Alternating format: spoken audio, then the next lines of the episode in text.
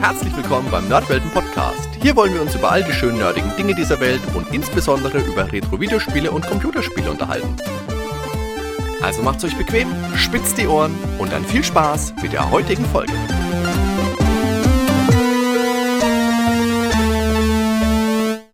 Herzlich willkommen zurück beim Nerdwelten Podcast. Heute möchte ich euch mit auf eine Reise in meine Vergangenheit nehmen und euch über eines der ersten Videospiele berichten, die ich damals so gespielt habe. Wie jeder weiß, können sich kleine Jungs am ehesten mit Dingen anfreunden, die laut, bunt und krawallig sind und so war es auch in meinem Fall mit dem Spiel, um das es heute eben geht. Es handelt sich dabei um Double Dragon.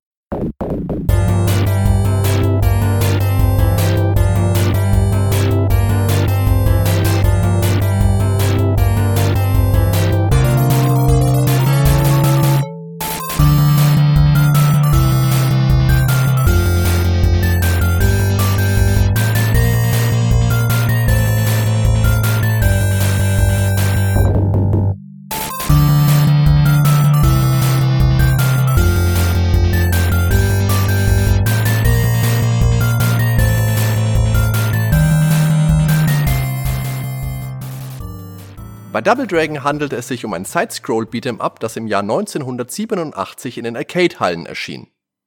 In einer kurzen, knackigen Intro-Sequenz wird die Handlung des Spiels vorgestellt.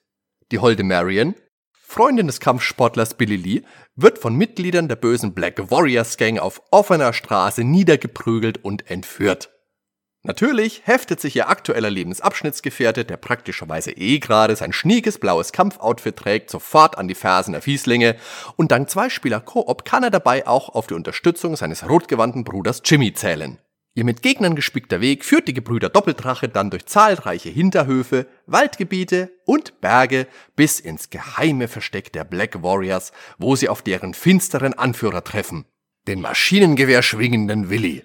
Mich hat ja damals schon fasziniert, dass der Bösewicht in diesem Spiel nicht einfach Skullcrusher oder Mean Max heißt, sondern in Double Dragon heißt der Bösewicht halt Willy.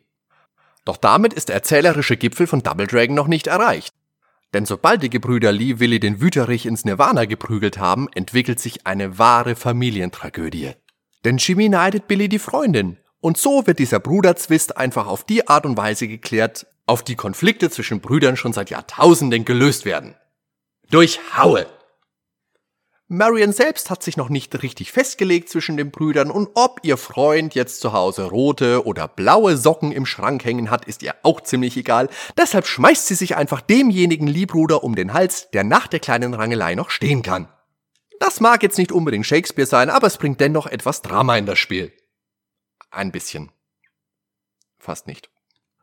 Als Double Dragon damals seinen Weg in die Arcades fand, war es übrigens nicht das allererste seiner Art, denn bereits 1984 trat man in Kung Fu Master als beherzter Recke gegen Scharen von Gegnern an, die man nach und nach durch Tritte und Schläge ins Land der Träume beförderte. Des Weiteren wurde das Genre durch eine wahre Flut von Filmen über Ninjas und Karatekindern in den Fokus der Öffentlichkeit gepusht, bis schließlich Yoshihisa Kishimoto 1986 sein Videospiel Renegade in die Arcades brachte. Die Ähnlichkeit dieses Titels zu Double Dragon überrascht keineswegs, denn Kishimoto ist auch das kreative Hirn hinter Double Dragon und Renegade das erste Spiel der Kunio-Kun-Reihe, die es später auf etliche Titel fürs NES oder auch auf das Super Nintendo brachte. Unter anderem muss man da River City Ransom oder auch Nintendo World Cup nennen. So komisch das jetzt vielleicht klingt, aber auch Nintendo World Cup ist ein Kunio-Kun-Spiel.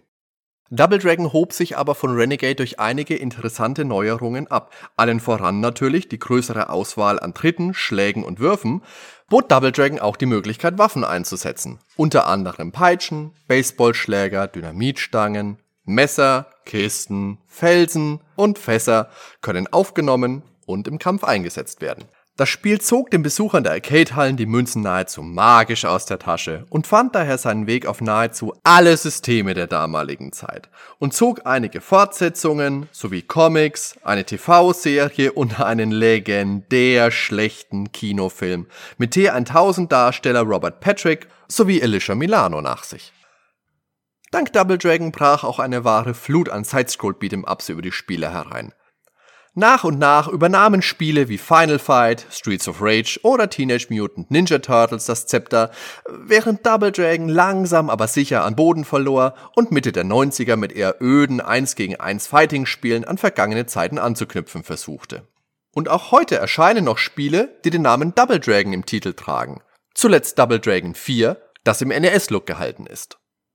Double Dragon entleiht viele seiner Namen und Elemente aus dem Bruce Lee-Klassiker Enter the Dragon aus dem Jahre 1973, der in deutschen Gefilden als Der Mann mit der Todeskralle bekannt ist.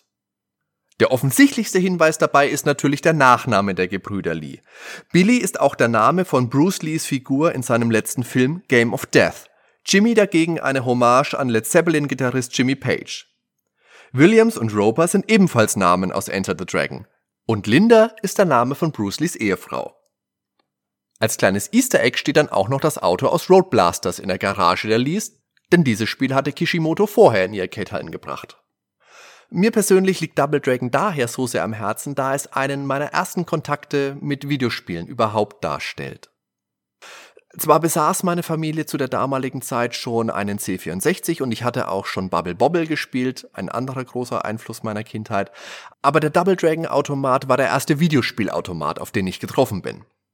Ich kann mich noch sehr gut daran erinnern, als meine Familie während eines Tunesien-Urlaubs in einem Restaurant zum Essen einkehrte und ich nach kurzer Zeit die Toilette aufsuchen wollte. Auf den Weg zur Toilette musste ich durch einen kleinen Vorraum gehen und in diesem Vorraum stand ein Automat mit dem Videospiel Double Dragon, der mich natürlich sofort durch die ikonische Musik aus Level 1 magisch angezogen hat.